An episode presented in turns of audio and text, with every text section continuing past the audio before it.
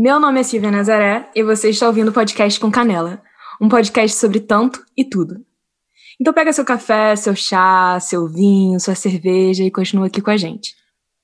Lembrando que a gente está com o nosso financiamento coletivo aí, é, no Abacaxi, o link está aqui na descrição se você quiser apoiar, me ajudar a pagar é, o Ian, que faz as nossas artes, e o Serginho, que faz a minha edição de áudio. Então seja bem-vindo ao nosso episódio de número 15 tem mais 14 episódios aí, se você quiser escutar, disponíveis. Nesse episódio, eu vim trazer a minha amiga Natália Balbino. Seja bem-vinda, Valve. Obrigada, Silvia. Oi, gente. Bom dia, boa tarde, boa noite. Não é assim que o pessoal fala em podcast? É, né? é. A Nath Oi, gente. é produtora, ela foi minha calora na PUC em Artes Cênicas. É, amiga, você pode se apresentar? Posso. Bem, é isso que a Silvia falou. Sou atriz e roteirista agora. Na pandemia tenho trabalhado muito mais como roteirista do que como atriz, né? Mais fácil, mais, mais possível escrever em casa do que estar num set atualmente. Mas é isso, sou é, venho da Penha, nasci na Penha, na Vila Cruzeiro, e ah, estou transitando pela cidade do Rio de Janeiro. Gostaria muito de estar transitando por mais lugares, mas no momento não é possível. Amiga, eu queria inclusive falar sobre isso com você. Como é que foi para você morar em vários lugares pelo Rio de Janeiro aí? Você são mochilinha nas costas. Nem mochilinha é o problema, foi esse. Vários livros, várias coisas. É, pois é. Cara, você falou da mochilinha nas costas, é uma imagem muito boa, porque quando eu comecei a fazer faculdade na PUC, eu pegava duas horas de transporte todos os dias, né? Então eu saía de casa de uma, todos os dias com uma, literalmente com uma mochilinha nas costas, com tudo, necessaire, com sabonete, escova de dente, calcinha, é, os livros que eu precisava ler, os textos, as coisas, tudo naquela bolsinha, para passar o dia inteiro fora de casa, entre, é, é, entre ir para a faculdade, é, fazer algum job, alguma reunião, encontrar algum amigo, às vezes passar a noite fora de casa porque ia para uma balada, para alguma coisa. Então eu sempre vivi isso. É, e sempre tentando alcançar a famosa independência financeira para que eu pudesse tanto conquistar o meu espaço, tanto ficar mais próxima do meu ambiente de trabalho, que aqui no Rio de Janeiro acaba sendo mais para o centro, zona sul. Infelizmente, essa é a realidade, não gostaria que fosse, mas é. é então, é, há dois anos, né, que eu comecei nesse processo de mudar e voltar, mudar e voltar. Primeira vez que eu saí foi é, por conta de um filme. Eu gravei um filme em 2019 e na época eu fiquei um mês e meio gravando esse filme e aí a produção na época bancou a, é, essa mudança de algumas atrizes que moravam mais longe porque eram muitas diárias, a gente fazia elenco principal. Então, eles pagaram para a gente morar na Glória, e um mês e meio morando na Glória com outras meninas. Foi a minha primeira mudança. E aí não era é, é, era o meu trabalho que estava pagando, mas não era eu que estava pagando. Logo depois que o filme acabou, eu voltei para casa. E aí no ano passado, ironicamente, é, no ano da pandemia, no ano que, que todo mundo acabou voltando para casa, eu fiz movimento inverso. Eu saí de casa, porque eu acabei conseguindo ser contratada pela Globo como roteirista, e foi possível naquele momento. E eu fui morar em Botafogo. E aí, mais uma vez, vamos lá, bota tudo. E as minhas mudanças são sempre de aplicativo. Não sei se pode falar o nome, fazer propaganda. Mas sempre de aplicativo. Porque nunca são. Eu gostaria que fosse, mas assim, também entendo que é um estado de coisas e estou aceitando também. Nunca são mudanças definitivas. Então, eu levo o essencial e o, é muitas vezes algo para decorar o espaço. E eu estou entendendo como decoração os meus livros e as minhas plantas. Porque eu não tenho condições de ficar levando quadro, por exemplo, que não é algo tão essencial mas os livros, ao mesmo tempo que eles são essenciais, eles decoram o espaço, né? eles deixam o espaço com a nossa cara, com a cara das nossas leituras, com a cara dos nossos interesses. Então, são sempre eu, os meus, meus, meus objetos essenciais e os meus livros. Na primeira mudança, sempre vem essas coisas. E aí, mudei para Botafogo ano passado. Isso durou seis meses, até o meu contrato com a Globo findar, porque o projeto que eu estava fazendo não foi ao ar por conta da pandemia, e a gente não sabe quando vai ao ar. Então, meu contrato com a Globo findou, logo depois eu voltei para casa de novo. Só que eu voltei para casa e eu entendi que eu, de alguma maneira, consegui me, me, me manter financeiramente, por conta dos trabalhos que eu fui fazendo, enfim. Então, aí no corre de sempre, né? E aí, agora, novamente, apareceu uma outra oportunidade, estava dentro do meu orçamento, dentro das minhas possibilidades, e eu fiz de novo. Estamos aqui mais uma vez com a malinha dos livros, a malinha das coisas essenciais, e é isso, estamos nessa aí. Que legal, amiga, que bom saber. É bom saber dos seus movimentos, eu já vou puxar um saquinho aqui do lado rapidinho, que eu tenho muito medo de você. e você me movimentou muito também, sempre. É, eu gosto de ver o quanto. Enfim, teve uma coisa que você não falou, que a senhora é mestranda, né? Ah, é, porque eu tô saindo do mestrado. Eu tranquei o mestrado no ano passado, muito por conta da, do trabalho na Globo e também por conta da pandemia. É, a gente pode comentar um pouco desse assunto, mas a minha pesquisa no mestrado era toda de teatro. Eu entrei, a minha prova do mestrado foi no final de 2019, junto com esse filme que eu estava fazendo, na loucura. Eu fiz a prova e fui pro set. Amo, saudades. Saudades, né? Também. Saudades eternas. Saudades de um corre. É. Porra, fiz a prova do mestrado e fui, a, a produção me buscou na UFRJ e fui pro set gravar. Mas a minha pesquisa naquela época era toda de teatro, toda. A ideia era montar uma peça de teatro, gente. E aí, quando a gente entrou em 2020, a minha primeira aula de mestrado não aconteceu, porque foi, acho que no dia do decreto de lockdown. E eu nunca tive aulas presenciais do mestrado. E aí, o mestrado, que era para começar em março, começou em agosto. Em agosto, eu estava completamente comprometida com o trabalho com a Globo. E aí eu peguei uma matéria só porque eu era obrigada a pegar, é, porque eu não poderia trancar no primeiro semestre. Fiz a matéria, cumpri a matéria, e uh, logo depois eu fui entendendo que a minha pesquisa tinha se perdido, porque a gente não sabe quando vai ser possível voltar a fazer teatro novamente. É, a minha orientadora me incentivou muito a, a mudar a pesquisa para o audiovisual, que era algo que, tava, que, me interessa mais hoje em dia, e que é algo que eu estou fazendo mais e que é mais possível, porque meu trabalho no audiovisual é com roteiro. É só que eu achei que ia ser muito caótico para mim naquele momento mudar, porque seria jogar uma pesquisa no lixo e começar do zero no meio do negócio, no meio do rolê. Falei, não, não tem necessidade de eu fazer isso agora. Eu tenho 25 anos, chega, parou. Ei, calma. Aí resolvi trancar e fazer em outro momento, seja lá, seja em outro lugar, vai, a gente vai entendendo também para onde a vida vai caminhando. Mas eu não falei por isso, porque eu tô saindo do mestrado, mas fui mestranda por um tempo na UFRJ. Nossa, sim, entendi, entendi, então. É, é muito, tá, tá num momento muito complicado para mudar o rumo das coisas, assim, muito... Eu acho super corajoso você ter conseguido fazer uma mudança agora no meio. Ainda mais de onde você foi para onde você foi, né? Pois é, exato, cara, assim, mas é, eu, eu, eu quando, quando eu fiz a primeira mudança para Botafogo, eu ficava me questionando é, qual é a necessidade de eu fazer essa mudança agora, porque eu passei a vida inteira pegando duas horas de transporte público. Agora que eu não preciso fazer isso, eu vou me mudar. Mas é, a minha mudança não estava vinculada necessariamente com a necessidade de trabalhar. É óbvio que quando a gente vem para cá, tudo fica mais fácil também, porque tem algumas produções acontecendo agora.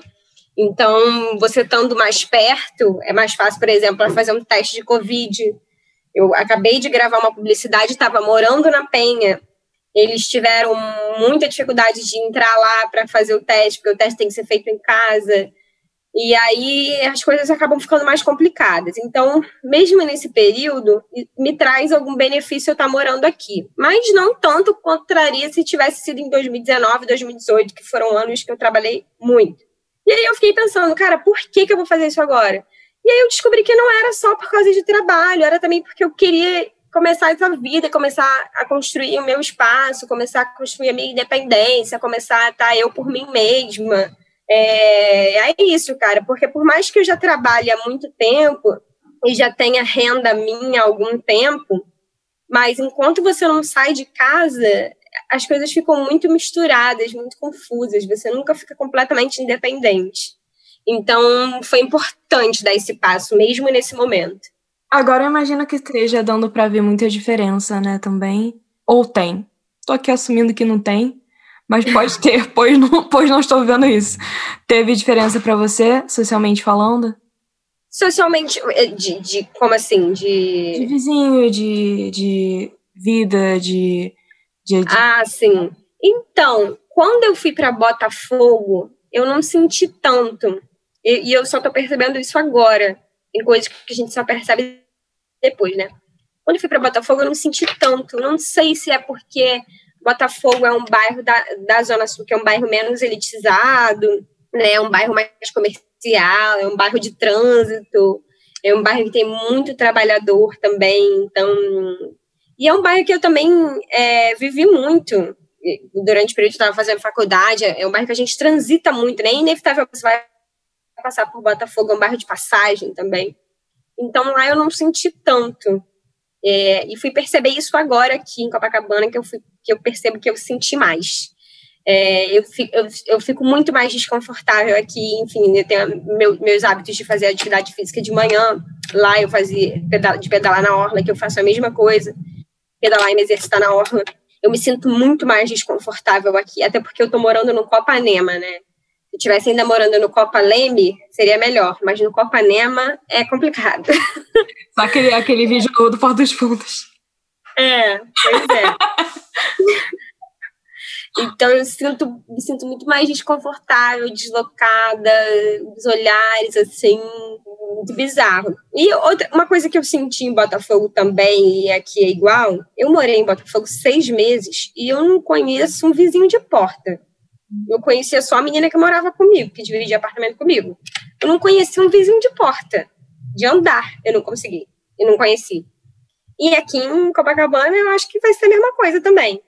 Cara, eu acho isso muito louco, muito doido, como você não conhece as pessoas que moram no mesmo andar que você, no mesmo prédio que você.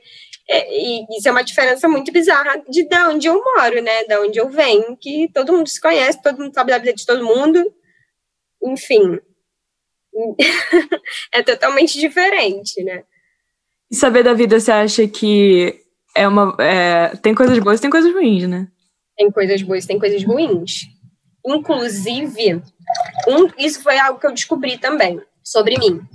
Um dos lugares que eu, quando eu saí de Botafogo e comecei a procurar apartamento, procurar algum lugar para eu ir que, é, que estivesse mais dentro do meu orçamento do que o lugar que eu estava morando, eu visitei um apartamento no centro que era, era como se fosse um sobrado e aí o senhorio, acho que é esse o nome que fala, né? Do, o dono lá da, do, do espaço, ele morava embaixo desse apartamento onde moravam três meninas, eu acho, que a gente dividiria esse lugar. Moravam duas meninas e eu seria a terceira. Aí esse lugar, ele, ele foi me explicando a dinâmica, a gente foi conversando, ah, não, elas moram aqui. Aí eu perguntei se tinha porteiro, ele falou para receber coisa, né? Tipo, você faz uma compra pela internet, como é que recebe? Ele, não, eu recebo tudo, porque eu fico em casa o dia todo, eu que recebo. E aí ele começou a conversar comigo e dar detalhes da vida das meninas. E aquilo foi começando a me incomodar. e na hora que eu fui embora, ele ele me falou assim: "Ah, você veio de lá, né?" Aí eu fiquei assim, olhando, oi, como assim? Aí ele: "Ah, não, porque eu vi ele pela câmera." E, e, e ele tinha visto pela câmera da onde eu tinha vindo. E eu me senti, eu falei, cara, eu vou ficar muito invadida morando nesse lugar. Porque, assim, quando eu falo que eu moro na Penha, todo mundo sabe da vida de todo mundo, a gente se vê, né? Diferente de morar num prédio que você não simplesmente não vê as pessoas, a gente se vê, a gente se ajuda muitas vezes quando há necessidade.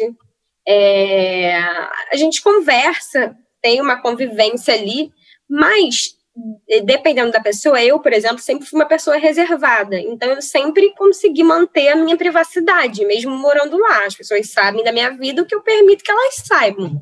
E eu senti que ali eu não teria essa privacidade. Eu falei, não, não é isso que eu quero, porque não, é, você fica na mão da pessoa, né? Quando ela sabe de tudo sobre a sua vida. pois é. Muito invadido. É né? Pois é. Eu acho que é, eu acho importante alguém saber um pouquinho, tipo, é, no sentido segurança mesmo, né? Ainda mais a gente que é mulher, né? Tipo, mas é perigoso, é, é perigoso também ao mesmo tempo quem sabe, né? Exato, exatamente. Eu fico pensando, meu pai mora sozinho já há bastante tempo. Ele não é idoso, mas ele, enfim, é a palavra do momento. Ele tem comorbidades eu já pensei várias vezes, cara, meu pai passa mal sozinho lá onde ele mora, o que vai acontecer? E, cara, não ia acontecer. Ele, ele seria socorrido, porque os vizinhos dele, super. Ele, eles se comunicam, se conversam, se, se checam, assim. Eu, inclu... aquela. Eu, inclusive, já tive questões ali na vizinhança do meu pai também, por, porque cada um se relaciona de uma maneira com isso eu me relaciono sempre dentro de um limite do que eu acho ok. É, eu acho super ok a gente se relacionar, a gente se visitar, a gente se conhecer, mas eu não acho ok eu, uma pessoa simplesmente adentrar a minha casa, do nada. Isso acontece lá às vezes, né, onde meu pai mora. Aí, é, mas aí, por caso dele precisar de, um, de, uma, de uma ajuda, um apoio, não sei o quê, isso iria acontecer. Aqui, minha filha, fora as pessoas que eu tenho contato, meus pais, meus amigos que me procurariam, lógico, se acontecesse alguma coisa, os vizinhos não iam nem tomar conhecimento, eles nem sabem que eu estou morando aqui ainda. Então, é, é essa dinâmica é, é, muito bizarra entender essa diferença, assim. Mas é isso, né? Cada lugar com a sua dinâmica, a gente vai se adaptando e, e, e, e entendendo muito, e é algo que eu estou entendendo agora, qual, entendendo sobre mim dentro dessa dinâmica. O que que é meu e o que que é do espaço, o que que é meu, o que que é do contexto, sabe? É isso. É, eu acho que eu, eu, eu, vejo você se comportando dessa forma, assim, minha visão de fora de, da sua pessoa, é, em relação a várias coisas, inclusive, é, com o seu trabalho também até aqui é o meu limite, sabe? Com as, os seus movimentos também é, em relação às, às, suas ideologias, em relação às coisas que você acredita, sejam de lutas raciais, sejam de lutas sociais, assim. Você quer falar um pouco sobre isso, amiga? Sobre como você se relaciona com é, as coisas que você acredita e a forma como você se posiciona em relação a elas? Podemos falar. Cara, então, é, é, é, muito nessa linha de, de selecionar o que, o que é válido expor e o que não. Primeiro, assim, que nas redes sociais, é, eu criei um hábito há algum tempo, não sei quanto tempo agora, uns dois, três, quatro anos, não sei, de postar alguns vídeos, às vezes, falando sobre alguns temas dentro dessas questões raciais, é, de lutas sociais e tal. E, cara, o, o, o tópico número um para mim é: eu só faço um vídeo se eu realmente tenha o que falar sobre aquele assunto. Eu não vou fazer um vídeo só por fazer, só para dar um check, só para dar a minha opinião naquele assunto, se a minha opinião não tiver um mínimo de base, um mínimo de, de algo a acrescentar, porque às vezes também você faz um vídeo que tem milhões de pessoas já falando sobre o mesmo assunto, você não tem nada de novo a acrescentar. Então, e, então eu só faço nessas circunstâncias. Se eu, tenho, se eu tenho algo a falar, algo a acrescentar, e também se eu tenho algo a trazer da minha vivência, né? Porque essas coisas também que eu falo, que eu penso, estão atravessadas pela minha vivência. Então, até recentemente eu fiz um vídeo sobre o que aconteceu no Jacarezinho, e eu acredito muito nisso, nessa comunicação de trazer para as pessoas, porque, como a gente estava falando, eu sou uma pessoa que transita muito pela cidade. Então, a minha bolha, ela é muito grande. Não porque é muito, muito grande, mas assim, ela tem muitas pessoas muito diferentes. Tem as pessoas da onde eu nasci, lá na Penha, tem a minha família, que é do interior do Rio, tem os meus colegas de faculdade, tem as inúmeras pessoas com quem eu já trabalhei desde que eu comecei a trabalhar. Então, são pessoas muito diferentes. Então, sempre que eu me coloco, que eu me disponho a dialogar com essas pessoas, é sempre trazendo, trazendo a minha vivência, porque elas só, acho que elas só vão acessar aquele assunto que, com, com o qual elas não têm nenhuma conexão, às vezes não sabem de nada daquele assunto, como muitas pessoas não, não sabem de nada do que acontece numa favela como Jacarezinho ou numa favela como a Vila Cruzeiro, se elas olharem para aquele assunto e falarem assim, cara, essa menina que eu conheci, que eu já trabalhei, que eu estudei, que eu fiquei com ela, ela viveu aquela realidade. Então, eu acho que a pessoa já acessa aquela realidade de uma maneira diferente. Então, acredito muito nisso. E eu também seleciono muito o que eu vou expor. Às vezes parece, acho que as pessoas têm a impressão de que eu me exponho muito nas redes sociais. Pode passar essa impressão, porque a maioria dos meus amigos, eu acho, ou das pessoas que estudaram comigo, são muito mais low profile, nesse sentido, são muito mais reservadas, né? E. Cara, mas. Oi? Artes cênicas, né? A gente tem muito amigo artista e aí fica. É, pois é. É, é e eu traba tô trabalhando com mídias sociais agora também, né? E eu percebo que a galera tem muito receio de ser narcisista nas redes sociais e tal. É, rola muito isso entre os artistas, né? Pois é, e aqui artista, Pode... eu não tô nem falando do artista celebridade, tô falando do artista pessoa que faz arte sim, mesmo. Sim, é, sim, também tô, tô falando dessas pessoas. E aí, é, o que eu, e, e, eu, quando eu faço a minha seleção, a minha peneira que eu vou expor, tem uma seleção, não é, não é exposição gratuita, não vou, não, não exponho tudo, sabe? Tem um, uma curadoria ali, tem uma construção de imagem ali, sabe? Mesmo quando, por exemplo, agora eu comecei a fazer uns vídeos na pandemia, no início desse ano, quando eu voltei para Penha, eu comecei a fazer muitos vídeos de fim de semana na minha laje, tomando sol. Parece uma exposição gratuita, mas está conectada a uma construção de imagem da jovem favelada no seu momento de lazer. Ai, que coisa nada a ver. Não é nada a ver, é porque assim, eu estou trabalhando com roteiro e, e eu, eu, comecei a trabalhar com roteiro muito por conta da, do lugar de onde eu venho, do lugar de onde eu falo, enquanto mulher negra e periférica e tal.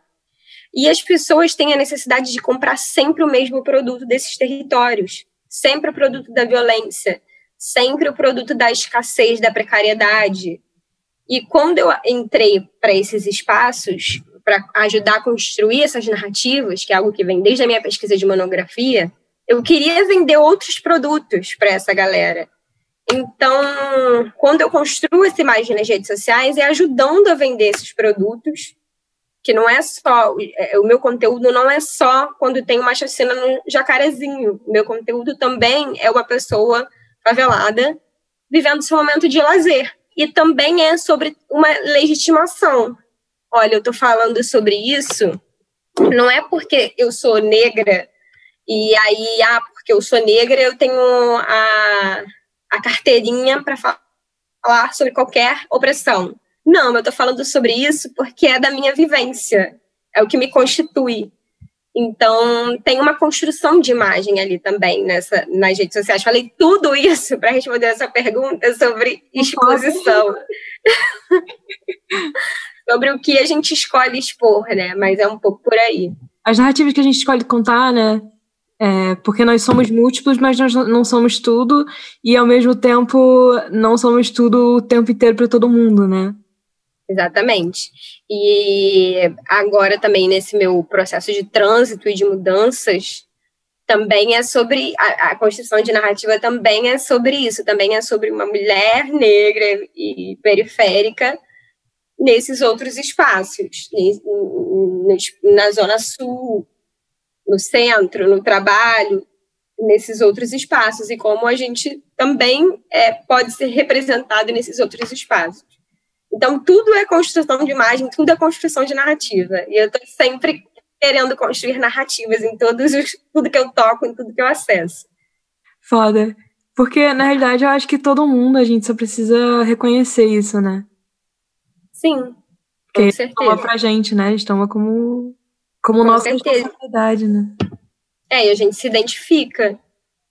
É, tenho certeza, eu me identifico com várias pessoas que eu acompanho também. Tenho certeza que você tem as pessoas que você acompanha. E, e a gente vai fazendo rede, né? E é isso. E, e, vai criando outras referências, vai colocando essas referências no mundo. E, e é isso, é sobre isso também.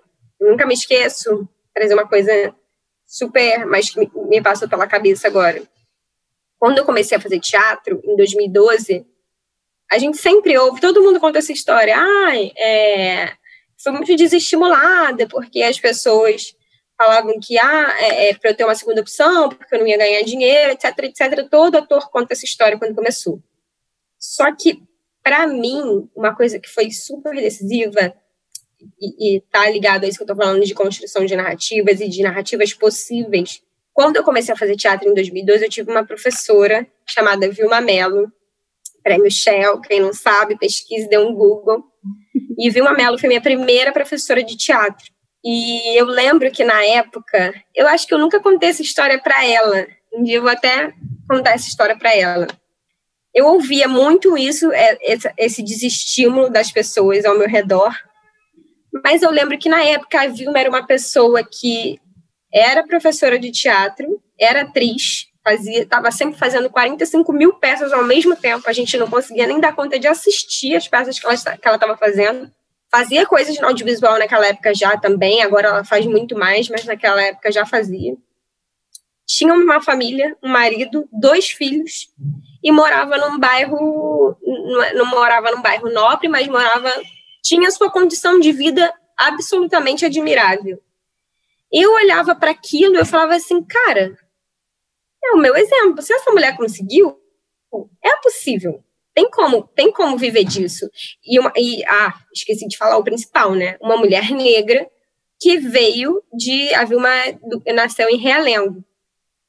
Então eu olhava para ela, inspiração máxima, assim. Eu, porque às vezes as nossas inspirações, ah, eu me inspiro na Beyoncé, eu me inspiro no, sei lá, no Obama. Mas aí as, as, as inspirações possíveis sempre me, me atravessaram mais. E eu olhava para ela e falava, cara, é possível. É possível. E é isso que eu vou atrás, é disso que eu vou atrás, dessa estabilidade, dessa, desse sucesso profissional que essa mulher tem. E é, é uma construção de narrativa também, né? E, e, e é, é, isso que eu continuo indo atrás, é isso que eu e, e vou atrás também de ser essa construção de narrativa para outras pessoas também. Né? Eu tenho certeza que você é, amiga. É. você, você é uma pessoa muito. Nossa, o Zé deu um ronco agora. Toma... Poxa, José, agora, cara. Jura? É, eu queria te dizer que você é uma pessoa muito inspiradora e te dizer para você não deixar de fazer as coisas que você faz, cara, porque ah você transita realmente em muitos lugares e, e, e, eu tô falando de lugares que você mora, eu também tô falando de lugares que você ocupa, sabe, como artista que são fodas, assim. Então, quer dizer que. Obrigada, sim. Faço podcast pra poder puxar o saco das pessoas que eu gosto. É isso aí. É sobre isso. E tá tudo bem. e tá tudo bem. Ai, meu Deus do céu vocês entram em contato, mas assim, eu queria dizer que eu vou continuar fazendo. Amiga, eu queria te fazer a pergunta oficial aqui do podcast. É, pra gente arrematar aqui o papo. Ai, meu Deus. Porque, é, porque eu... Mas calma aí, você falou um monte de coisa, rasgou mó cedo aí, do meu lado. E, cara, pô, saiba que também é, é você, a, além de ser minha veterana, e é isso, né? Também é uma história que às vezes eu conto por aí. Quando eu entrei para PUC, eu até hoje lembro, eu fazia aula da Miriam, lembra de um, mito, é, era mitologia? Era, acho que era.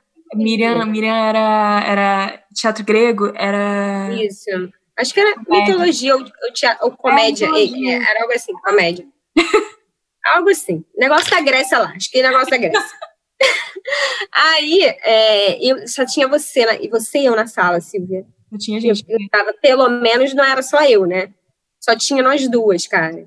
E assim, e é muito bom a gente ter, a gente ter, ir construindo essa rede dentro da universidade e fora, e acompanhando as pessoas também. Acompanho muito teu corre no musical, no teu podcast. E eu acho que eu falei isso para você quando você me convidou para fazer o podcast, da maneira como você se se expande assim e, e consegue acessar várias áreas. Por exemplo, agora um podcast maravilhoso, um musical, uma atriz. Você está fazendo jornalismo na PUC, não é? Publicidade. Publicidade. Então, uma pessoa que acessa várias áreas também. Então, é da mesma maneira que você tem essa admiração por mim, ela é recíproca, saiba disso. Obrigada, Valve.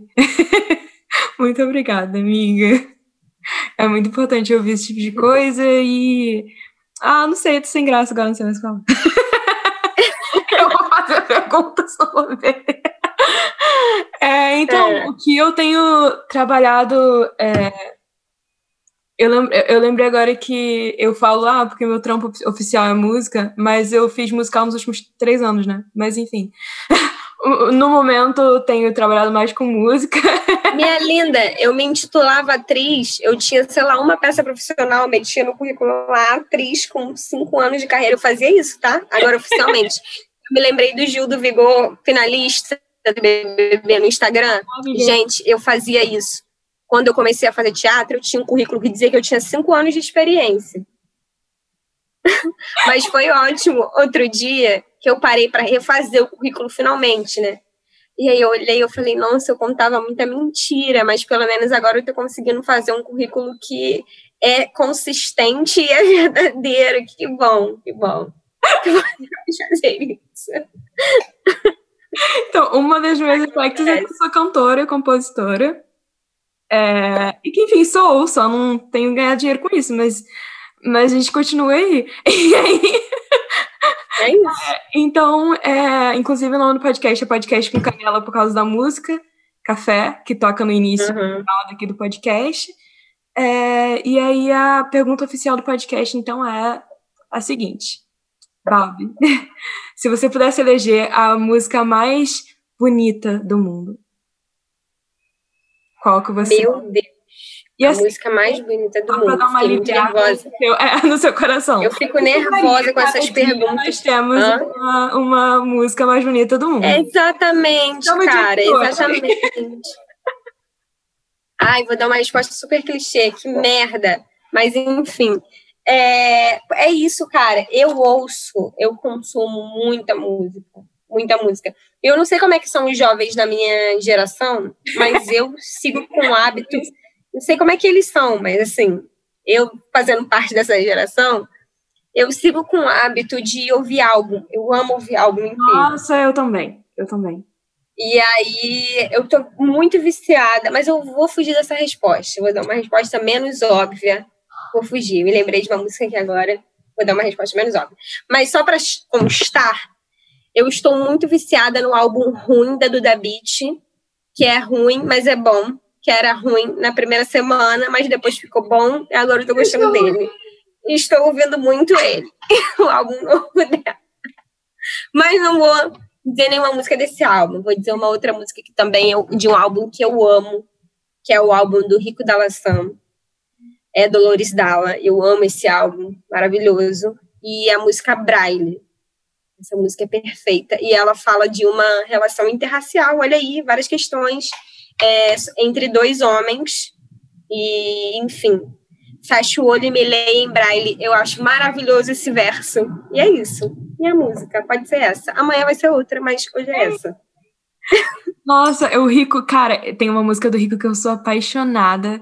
É, eu gosto de braille, mas o meu amor do Rico é, não desconsiderando aqui a sua música. Braille é muito boa, vamos escutar agora. É. Na verdade, vai sempre é. escutar Rico da Lasan, porque é, é muito. Isso aí. E Expresso Sudamérica tem me feito. Expresso Sudamérica é ótima também. É Ela, ótima. Inclusive, beijos, Fabi, que talvez ouça podcast, minha amiga da Brava, é, que foi quem me indicou essa música. Eu sou apaixonada por essa música. Eu acho muito foda. É. Todo o tempo. Esse álbum dele. É, Expresso da América também é desse, do, do, Dolores Dalla, não é? Ou ah, eu acho que sim, eu acho que sim. É, então, esse álbum dele todo é ouça um álbum inteiro, porque é maravilhoso. Bob, diga seu arroba, onde as pessoas podem te encontrar. Então, gente, vocês podem encontrar meu conteúdo maluco no meu Instagram, arroba Natália Balbi. E eu acho que é isso em tudo que é lugar. Arroba Natália Balbi no Instagram, no Twitter. Não me sigam no Twitter, assim, não recomendo, mas tô lá. No Instagram me sigam sim, tá? Por favor, me sigam. Segue lá agora, cara. No Twitter não, mas no Instagram sim. Balbi, muito obrigada por ter participado, viu, amiga? Eu que agradeço pelo convite, Sil. Parabéns pelo podcast.